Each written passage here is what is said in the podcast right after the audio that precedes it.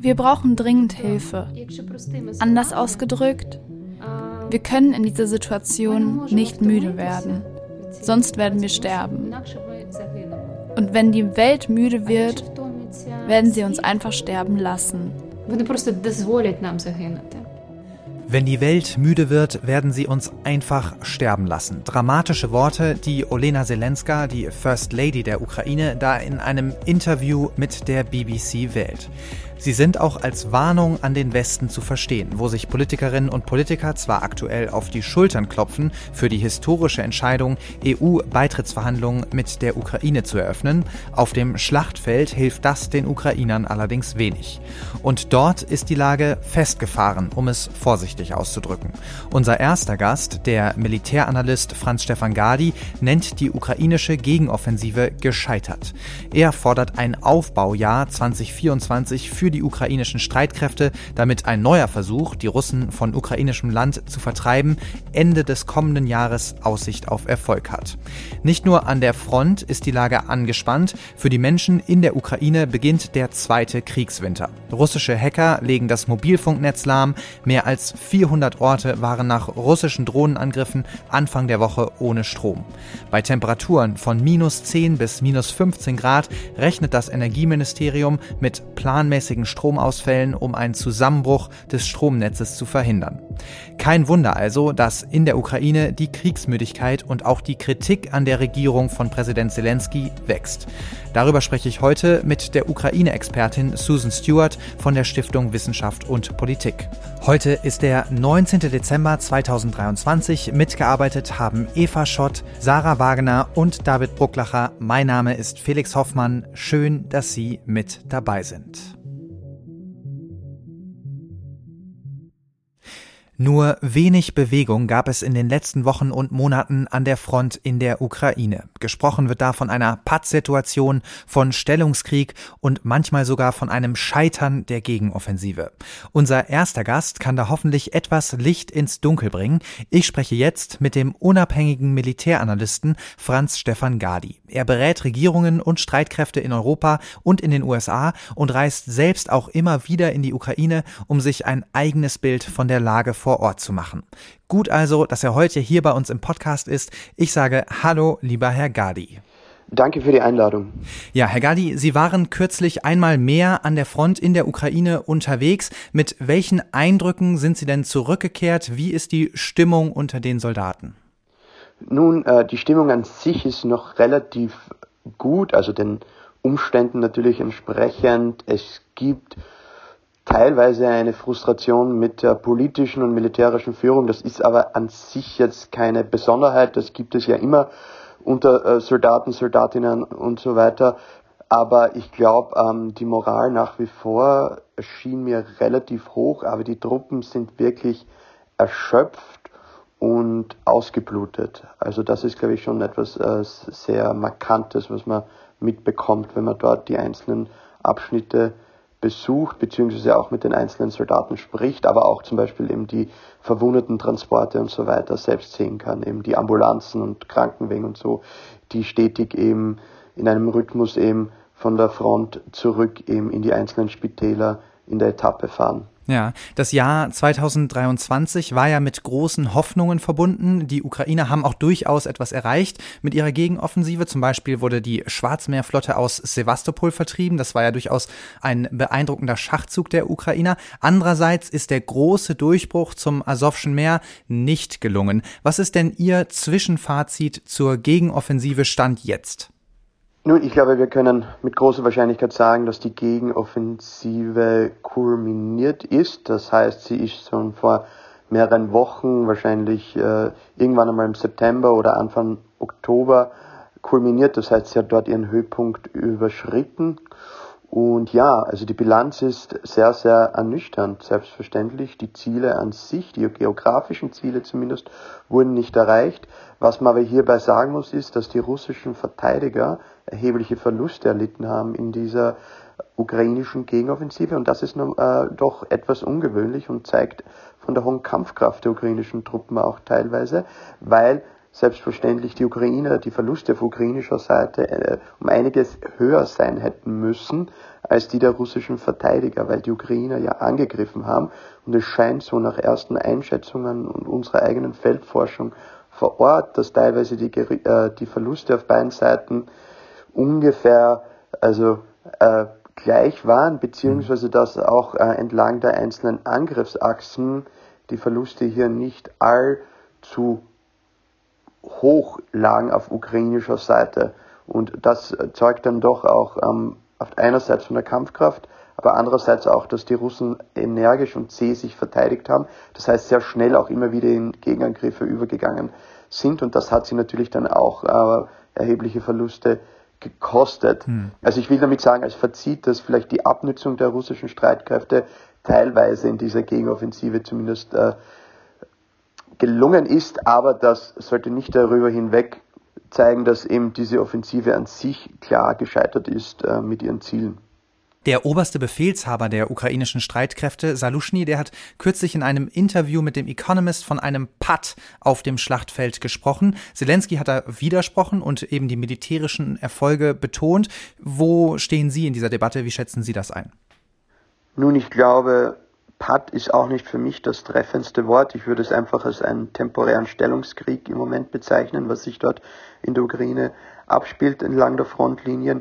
Und ein Stellungskrieg kann früher oder später wieder äh, in eine Phase des Bewegungskrieges münden. Also wir dürfen nicht den Fehler machen, aus heutiger Perspektive zu denken, eben, dass dieser Stellungskrieg ewig oder über Monate oder Jahre sogar weitergehen wird. Es gibt immer wieder Dynamiken, die eben das Kriegsgeschehen ändern können. Und ich würde sagen, es ist fair zu sagen, wir sind im Moment in einer Phase des Stellungskrieges. Das kann sich aber noch ändern. Ja, Sie haben gerade gesagt, die wesentlichen Ziele der Gegenoffensive wurden nicht erreicht, die Gegenoffensive ist gescheitert. Was wären denn die wichtigsten Gründe für dieses Scheitern? Da gibt es mehrere und ich kann nur ein paar jetzt hier erwähnen. Einerseits war es ganz klar der Fall, dass ähm, die eingesetzten ukrainischen Brigaden, also es wurden ja neue Brigaden relativ schnell aufgestellt im Jahr 2023, dass jene Brigaden mit nur wenigen Wochen Ausbildung in den Kampf äh, geworfen wurden, unerfahrene Soldaten und so weiter, die letztendlich oft selbst noch nie im Gefecht gestanden haben und ähm, geführt auch von Offizieren, die oft nicht fähig waren, einzelne Verbände im größeren Rahmen, das heißt also über eine Kompanie oder ein Bataillon eben hier wirklich effektiv zu führen. Das heißt einzelne Brigaden, das sind eben Elemente, die bestehen aus 3000 bis 5000 Mann, haben eigentlich nur die Fähigkeit gehabt, einzelne Kompanien, das sind 150 bis 250 Mann oder sogar nur Züge, also 30 bis 50 Mann im Angriff zu führen. Und das hat natürlich äh, enorm die Kampfkraft eben der einzelnen Brigaden geschwächt. Das war ein Grund. Ein weiterer Grund war eben die verschiedenen Angriffachsen meines Erachtens nach. Also hier konnte einfach kein Schwerpunkt gebildet werden mit einer notwendigen Überlegenheit. Dann hat selbstverständlich auch eine Rolle gespielt, dass teilweise eben Ausrüstung und Munition zu spät geliefert wurde, mhm. Ausrüstungsgegenstände, Waffensysteme und so weiter. Aber ich glaube nicht, dass das der Hauptgrund war, der oft vielleicht in den westlichen Medien kolportiert wird. Hier gab es schon mehrere andere Gründe. Ja, das würde ich vielleicht als ein paar Punkte erwähnen. Natürlich ist jeder Konflikt oder jede, jeder Kampf an sich ja, äh, dialektisch, damit meine ich eben, man muss natürlich auch die andere Seite zum mhm. Wort kommen lassen. Und hier muss man sagen, dass die Russen sich sehr zäh, nicht doktrinär, also nicht nach ihrer Militärdoktrin verteidigt haben. Das heißt schon sehr energisch die erste vorderste Front der Verteidigungslinien verteidigt haben und sehr viele Gegenangriffe gestartet haben. Das hat ihnen zwar erhebliche Verluste beigebracht, aber gleichzeitig auch äh, hat es dazu gebracht, dass die Ukrainer relativ schnell dann ihre Angriffsführung umgestellt haben. Und wie die Ukrainer dann ihre Angriffsführung umgestellt haben, also mit kleineren Verbänden angegriffen haben, da ist es auch so gewesen, eben, dass diese Abnutzungsrate, also die Verluste an Menschenmaterial, äh, sich auf ukrainischer Seite stark reduziert hat und auf russischer Seite relativ stark nach oben gegangen ist. Ja. Man kann vielleicht sagen abschließend, dass die Verluste auf ukrainischer Seite ein bisschen darunter gelegen sind, was wir vielleicht erwartet hätten als Analysten vor Ausbruch dieser Offensive.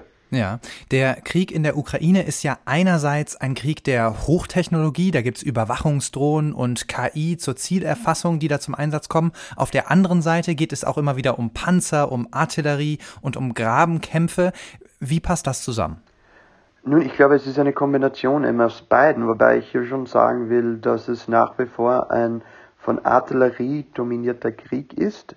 Das bedeutet eben jene Seite, die überlegene Feuerkraft auf dem Gefechtsfeld aufbieten kann, sei es durch Rohrartillerie, also Panzerhaubitzen, äh, Raketenartillerie, also durch Mehrfachraketenwerfer zum Beispiel, oder auch durch Feuerkraft ähm, aus der Luft, hat hier einen klaren Vorteil. Und die ganzen anderen Dinge, Drohnen zum Beispiel, vor allem diese FPV-Drohnen, First-Person-View-Drohnen, das ist eigentlich das Element, was im Vergleich zu, einer, zu einem von unseren vorherigen Feldforschungsreisen den größten visuellen hm. Unterschied machte, eben, dass überall diese Drohnen jetzt da ähm, quasi äh, für Angriffe benutzt werden. Ähm, diese Drohnen sind ja auch nichts anderes als eine erweiterte Form eben der Artillerie. Und ähm, in dieser Hinsicht ist alles, was zusätzlich hier jetzt erwähnt wurde, künstliche Intelligenz und so weiter, dient ja nur da, dazu eben die Effektivität und die Effizienz der Artillerie oder des Einsatzes der Artillerie auf dem Gefechtsfeld zu steigern. Gleichzeitig sind gepanzerte Fahrzeuge dazu da, eben äh, den ähm, Einfluss beziehungsweise eben den Impact eben der Artillerie zu minimieren. Ja, weil natürlich, wenn du getroffen wirst außerhalb äh, eines gepanzerten Mannschaftstransporters ist die Chance, dass du verwundet wirst, um einiges größer, als mhm. wenn du drinnen sitzt, ja, in einem Mannschaftstransporter. Sei denn, man hat natürlich einen Volltreffer. Und ähm, daher ist vieles, was eben diese, diese äh, gepanzerte Mobilität betrifft, dazu da, eben den äh, ja, Impact eben von Artillerie zu minimieren auf dem Gefechtsfeld. Also, wie gesagt, es verzieht ein artilleriedominierter Krieg, das wird sich auch im nächsten Jahr nicht großartig ändern. Und ähm, Daher ist es auch so, dass ähm, ich jetzt auch nicht erwarte, dass es hier größere technologische Fortschritte geben wird, die dann wirklich kriegsentscheidend sein könnten in den nächsten Monaten, weil es, weil es in vielerlei Hinsicht auf klassische Feuerüberlegenheit ankommt. Ja, wir haben gesprochen über die Hindernisse der Gegenoffensive, über das Thema Ausrüstung. Welche Lehren muss denn die Ukraine aus dem bisherigen Verlauf ihrer Gegenoffensive jetzt ziehen? Da gibt es auch mehrere Punkte und ich will hier nicht jetzt da den eigenen ukrainischen Überlegungen, Überlegungen vorausgreifen. Aber ja. einerseits ist eines klar, dass die Ukraine sich sicher verbessern muss, also die ukrainischen Streitkräfte sich verbessern müssen, was die Skalierbarkeit von offensiven Operationen betrifft. Das heißt, sie müssen fähig sein, im größeren Rahmen anzugreifen. Zweitens müssen sie fähig sein, eine lokale Feuerüberlegenheit auf dem Gefechtsfeld äh, zu etablieren. Im Fall eines neuerlichen Großangriffs in, weiß nicht, irgendwann einmal im Jahr 2024, wahrscheinlich mehr gegen Ende des Jahres hin als vorher.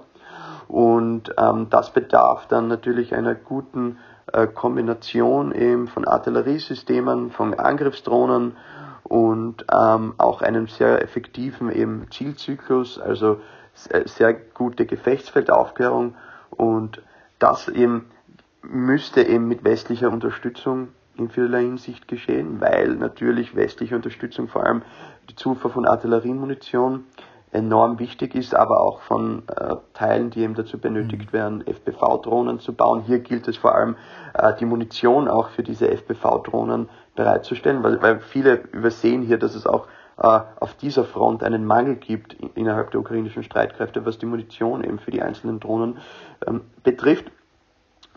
Und dann, glaube ich, ist es schon so, dass man sich überlegen muss, inwiefern es Sinn macht, schnell wieder in eine neue Großoffensive überzugehen und ob es nicht mehr Sinn machen würde, einfach zu warten, äh, einige Zeit den Ausbildungsstand der ukrainischen Streitkräfte zu verbessern, eben neue Munitionsvorräte anzusammeln und ähm, gleichzeitig auch abzuwarten, bis die Russen eine Offensive starten, weil ich glaube, wenn die Russen verfrüht wie im letzten Jahr eine Gegenoffensive wieder starten, beziehungsweise eine Offensive starten eben, ist es vielleicht sogar keine so schlechte Nachricht für die Ukraine, weil historisch gesehen, wenn wir jetzt die, die, also die letzten zwei Jahre, also fast zwei Jahre des Krieges ansehen, äh, war es immer so, dass die Russen auf ihren offensiven Operationen sehr erhebliche Verluste mhm. gehabt haben und danach eben äh, die Moral auch sehr niedrig war und das kann von Vorteil sein für ukrainische Operationen in der Zukunft, beziehungsweise kann es den Ukrainern eine zusätzliche Verschnaufpause zu geben,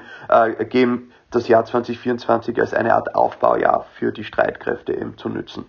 Sie haben die westliche Unterstützung angesprochen. Das Institute for the Study of War schreibt in seinem aktuellen Lagebericht, dass eine Kombination aus Mangel an Artilleriemunition und Verspätungen bei westlicher Militärunterstützung die Ukrainer dazu zwingt, eben Material zu sparen und künftige Operationen äh, verzögern könnte, ohne jetzt natürlich operative Details preiszugeben. Was war denn Ihr Eindruck an der Front, was den Munitions- und Ausrüstungsmangel angeht? Und wie groß ist noch das Vertrauen der Soldaten in die westliche Militärunterstützung?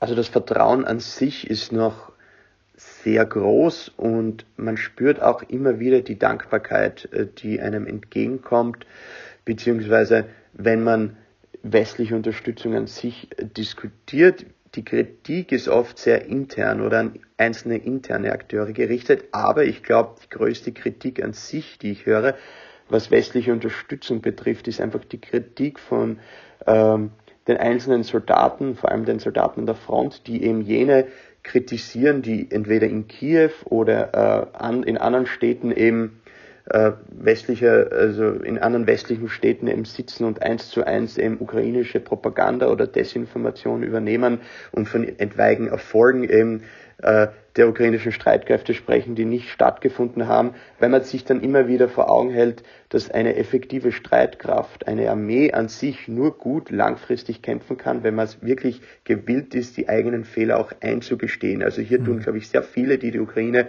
von außen hin unterstützen wollen.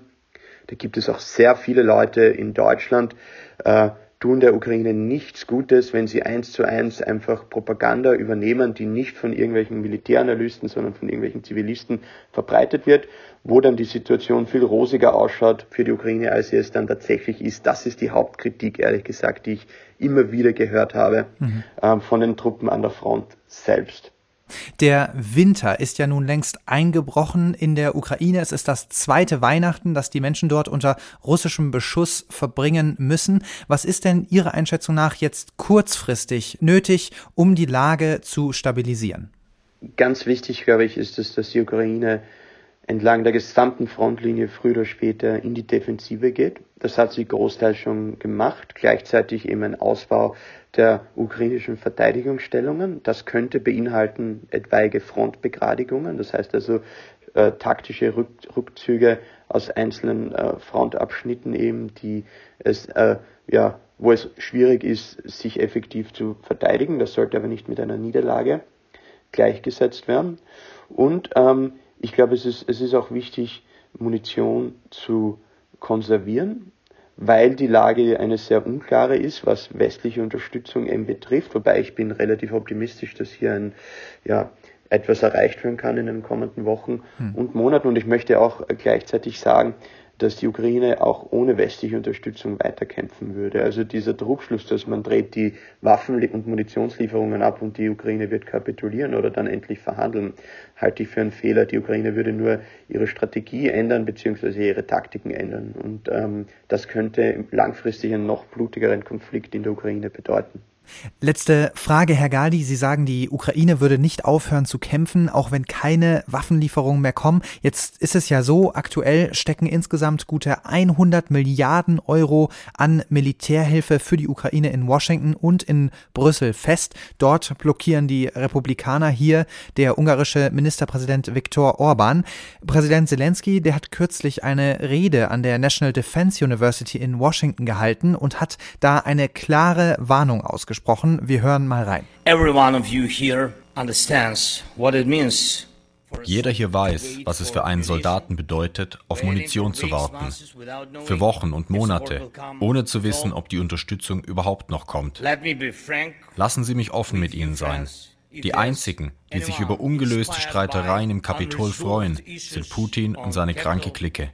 Ihre Träume werden wahr, wenn sie die Verzögerung und Skandale sehen.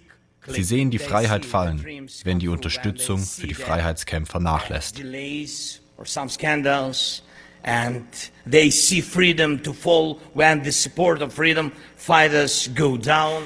Ja, Herr Gali, was meinen Sie, wird diese Warnung erhört oder hat der Westen die Ukraine zumindest militärisch schon abgeschrieben? Oder sehen Sie das eher nicht?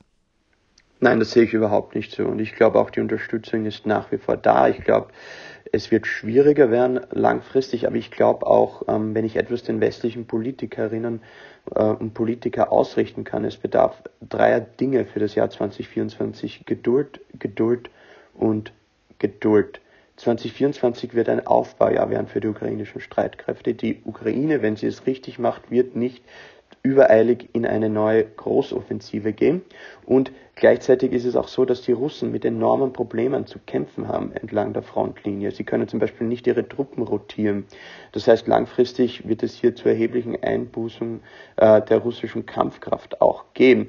Ich sehe in vielerlei Hinsicht, dass beide Seiten enorme Probleme haben, werden diesen Krieg fortzusetzen, aber sie werden es mit großer Wahrscheinlichkeit tun. Aber möglicherweise ist vielleicht 2024 nicht das Entscheidungsjahr dieses Krieges. Vielleicht wird das erst später sein. Aber ich kann natürlich nicht die Zukunft in dieser Hinsicht voraussagen. Aber ja, ich glaube, die westliche Unterstützung hält nach wie vor an.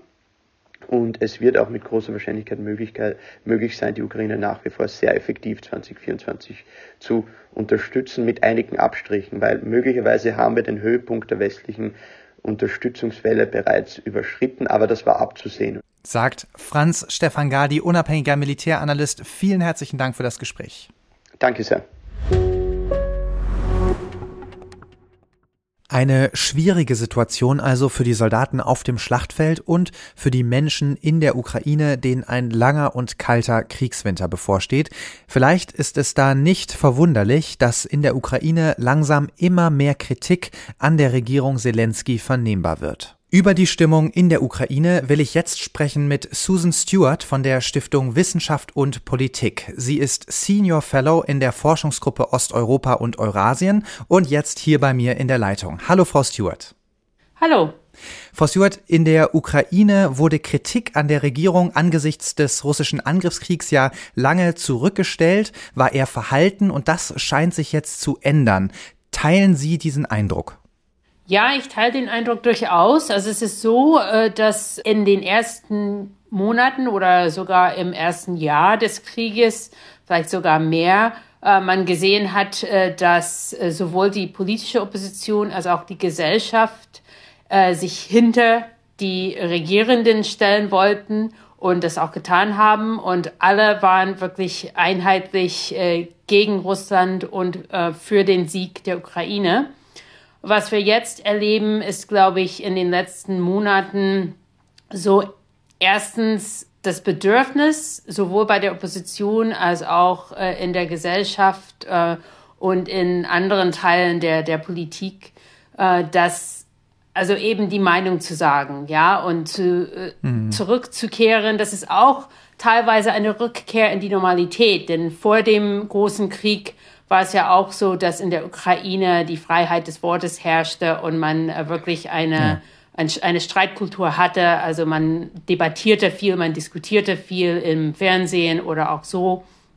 Und ich glaube, das Bedürfnis ist jetzt äh, da, ähm, praktisch auch zu dieser Kultur zurückzugehen. Das ist ein Aspekt. Ein anderer Aspekt ist natürlich, dass es auch vor dem Krieg Probleme gab innerhalb der Elite also nehmen wir jetzt das Verhältnis zwischen äh, Vitali Klitschko, dem Bürgermeister Kiews, und dem Präsidenten ähm, Volodymyr Zelensky äh, oder auch andere Konflikte. Also es ist einfach schwierig, äh, solche Konflikte so lange klein zu halten, selbst im Rahmen eines Krieges.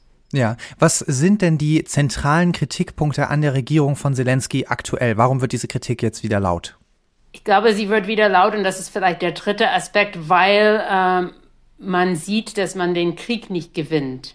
Ja, also es kam hm. ja, zu einer Pattsituation, äh, es kam dazu, dass die ukrainische Offensive, ähm, wo vieles vorgesehen war, äh, das eben nicht eingetreten ist, ähm, zumindest teilweise gescheitert ist. Es gibt auch Erfolge, zum Beispiel im, äh, in Bereichen des Schwarzen Meeres. Aber es mhm. gibt auch ein großes Scheitern im Sinne von, man ist nicht durchgedrungen äh, auf dem Landweg zur Krim. Man hat äh, keinen Keil eintreiben können ähm, in die russischen Streitkräfte. Und deswegen, äh, glaube ich, herrscht auch so eine gewisse Stimmung in der Bevölkerung, in der Politik, die eben diese Kritik hervorbringt. Ja, und wie reagiert jetzt die ukrainische Regierung auf diese zunehmende Kritik? Ja, unterschiedlich. Also ich glaube, auf der einen Seite ist äh, schon ein Verständnis dafür da, dass es eine gewisse Enttäuschung in der Bevölkerung gibt. Auf der anderen Seite ist auch sehr stark das Gefühl da, dass dass man weiterhin äh, die Leute aufmuntern soll. Also das heißt, also man bleibt praktisch bei dieser bisherigen Linie, dass man siegen wird. Und äh, dass es mhm. auch zur Aufgabe äh, der Regierung, der Herrschenden ähm, gehört, eben das weiterhin an die Bevölkerung weiterzugeben. Aber es, es verfängt nicht so sehr eben aus den Gründen, die wir gerade besprochen haben, dass die Erfolge in, auf dem Schlachtfeld weitgehend ausbleiben. Ja, Sie sagen, dieses Siegesnarrativ, das verfängt nicht mehr so sehr. Und dann ist es vielleicht auch nicht überraschend, dass das Vertrauen der Ukrainer in ihren Präsident sinkt. Laut einer aktuellen Umfrage von 84 Prozent im vergangenen Dezember auf aktuell 62 Prozent, also doch ein deutlicher Rückgang. Halten Sie das für ein echtes politisches Problem für Zelensky oder steigt dieses Vertrauen auch wieder, wenn sich die Lage auf dem Schlachtfeld vielleicht wieder aussichtsreicher darstellt? Ich glaube, äh, das wäre tatsächlich der Fall. Also seine Popularität würde sich verbessern, äh, wenn die Lage auf dem Schlachtfeld mhm. sich verbessert. Allerdings, was wir sehen, ist, dass es weiterhin ein sehr großes Vertrauen in die Armee und auch äh, in Herrn Salushny, also den Oberkommandanten, gibt. Von daher ist es ja trotz der Probleme auf dem Schlachtfeld ähm, bleibt dieses Vertrauen weiterhin hoch. Ich glaube, äh, dass die Leute weiterhin auch an den Sieg glauben, längerfristig, aber sie wollen schon reinen Wein eingegossen haben. Äh, sie wollen einfach hören, wie ist die Lage hm. und äh, äh wie kann man damit umgehen. Und ich glaube, das ist auch ein Teil des Problems, dass sie jetzt diesen Plan, wie man damit jetzt umgehen soll, ähm, noch nicht rausgehört haben. Ja, gut, dass Sie Valeri Saluschny äh, erwähnt haben, den Oberkommandierenden der Streitkräfte, denn zwischen ihm, Saluschny, und dem Präsidenten Zelensky scheint es ja ein sehr angespanntes Verhältnis zu sein. Worum geht es da? Warum, warum verstehen sich diese zwei Männer nicht, was ja in Zeiten des Krieges eigentlich super wichtig wäre, dass es da gute Kommunikation gibt auf Augenhöhe? Ja, ich weiß nicht, ob es jetzt auf der persönlichen Ebene ein Problem gibt. Äh, sicherlich ist es so, dass äh, man die Bereiche nicht so sauber getrennt hat, also äh, den polit politischen und den militärischen Bereich. Ja, also wir haben ja in der Vergangenheit gesehen, dass Zelensky eben ein, ein Politiker äh, sich eingemischt hat in die militärischen Angelegenheiten und äh, das wohl zumindest laut Militärexperten und Expertinnen oft nicht mit einem guten Ergebnis. Und ich denke, das gehört natürlich äh, zu den Problemen, dass man vielleicht mit diesem Verhältnis, mit diesem gemischten Verhältnis, wo äh, Zelensky eben auch versucht, äh, in den militärischen Fragen mitzureden, dass das zu Problemen geführt hat. Präsident Zelensky, der betont ja immer wieder, dass die Ukraine nicht bereit ist, Territorium an den Aggressor Russland abzugeben, weil damit natürlich dieser Angriffskrieg belohnt würde. Mittlerweile sind laut einer Studie des Kiev International Institute of Sociology allerdings 19 Prozent, also knapp ein Fünftel der Ukrainer, bereit für solche territorialen Konzessionen, wenn dadurch der Krieg beendet werden würde. Wäre ein solcher Schritt, also die Abgabe von Territorium an Russland, Ihrer Einschätzung nach überhaupt vermittelbar in der Ukraine? Ist es politisch eine Option oder wäre das quasi politischer Selbstmord für eine ukrainische Regierung, egal ob Zelensky oder sonst wer? Das ist schwierig zu sagen. Äh, ich glaube, mit der Zeit äh, wird es vermittelbarer. Äh, Sie haben die Umfrage zitiert und es gibt tatsächlich auch bei solchen Umfragen regionale Unterschiede. Man sieht, dass über die Zeit, vor allem im Osten und Süden, es immer mehr Leute gibt, die bereit sind, ähm, auf Territorium zu verzichten, damit es äh, zu einem Frieden kommt. Im Westen und in der, in der Zentralukraine ist das weniger der Fall. Ähm, ich denke, dass die meisten Leute weiterhin äh, der Meinung sind, dass wenn man das tut, äh, es ja nicht das Ende der Geschichte sein wird. Ja, also Russland wird vielleicht sich damit eine Weile lang zufrieden geben, aber es wird die Zeit nutzen, um noch weiter aufzurüsten, was es ja bereits tut. und dann äh, zurückkommen, weil das Ziel ist ja nicht nur äh, den Donbass oder die Krim einzunehmen und dann zu behalten, sondern äh, das Ziel ist, die Ukraine als äh, fun funktionsfähigen Staat äh, zu äh, zerstören. Und das Ziel ist ja auch, äh, dem Westen zu zeigen, äh, dass Russland äh, praktisch die Macht hat in diesem Teil der Welt und darüber hinaus als äh, Großmacht, äh, gar als Weltmacht äh, zu betrachten ist.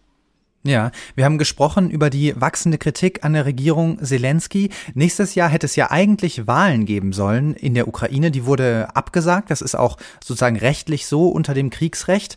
Wie schätzen Sie denn das aber ein, dass jetzt doch nicht gewählt werden soll in der Ukraine? Ich glaube, dass es viel Verständnis dafür gibt, dass gerade in dieser äh, Kriegslage es sehr schwierig ist, Wahlen zu organisieren.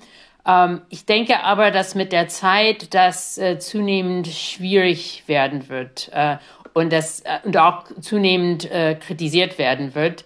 Äh, von daher glaube ich, also wenn jetzt die äh, herrschenden Politiker und Politikerinnen jetzt nicht beginnen zu zeigen, ja, sie nehmen das ernst und man kann zwar jetzt äh, nicht wie vorgesehen die Wahlen abhalten, aber man arbeitet daran, eine Situation zu schaffen, in der das möglich sein wird. Äh, es ist äh, bekanntlich mit sehr vielen äh, Problemen verbunden, weil sehr viele Leute mhm. nicht mehr an ihrem Wohnort sind. Man kann die Wahlen nicht in den besetzten Gebieten abhalten. Es gibt sehr viele Ukrainer und Ukrainerinnen im Ausland, die auch wählen möchten.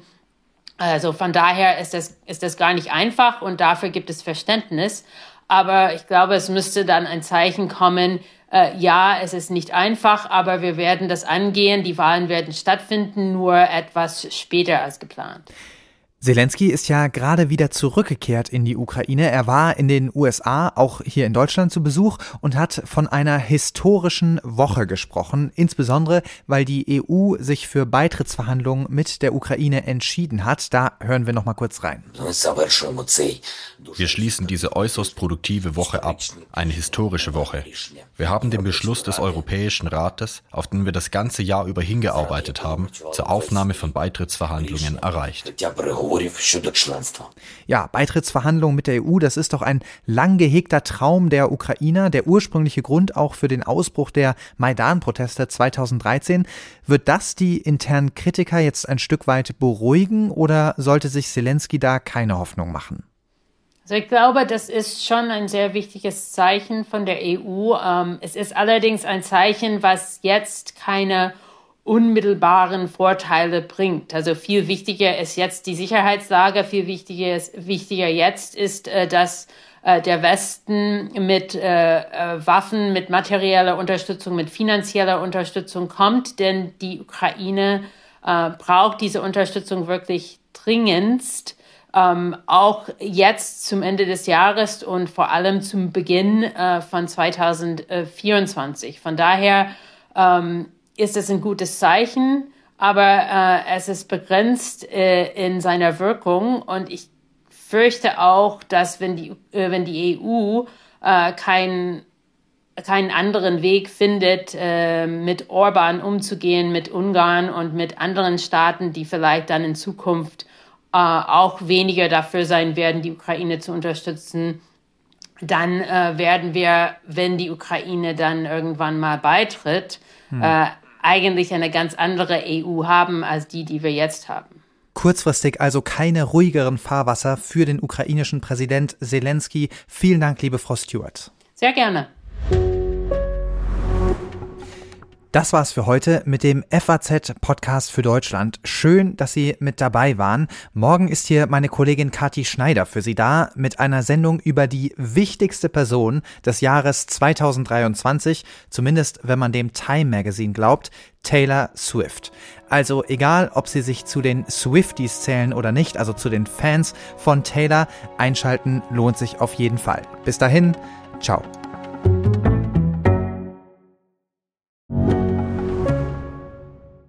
Ich bin Dr. Falk Stierkart und leite ein medizinisches Versorgungszentrum in Erlangen. Der Job als niedergelassener Arzt ist nicht unattraktiv, aber er scheitert oft schon an der Wurzel.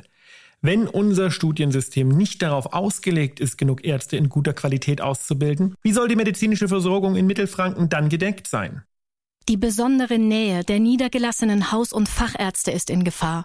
Was die Gesundheitspolitik jetzt dringend ändern muss, erfahren Sie auf rettetdiepraxen.de. you.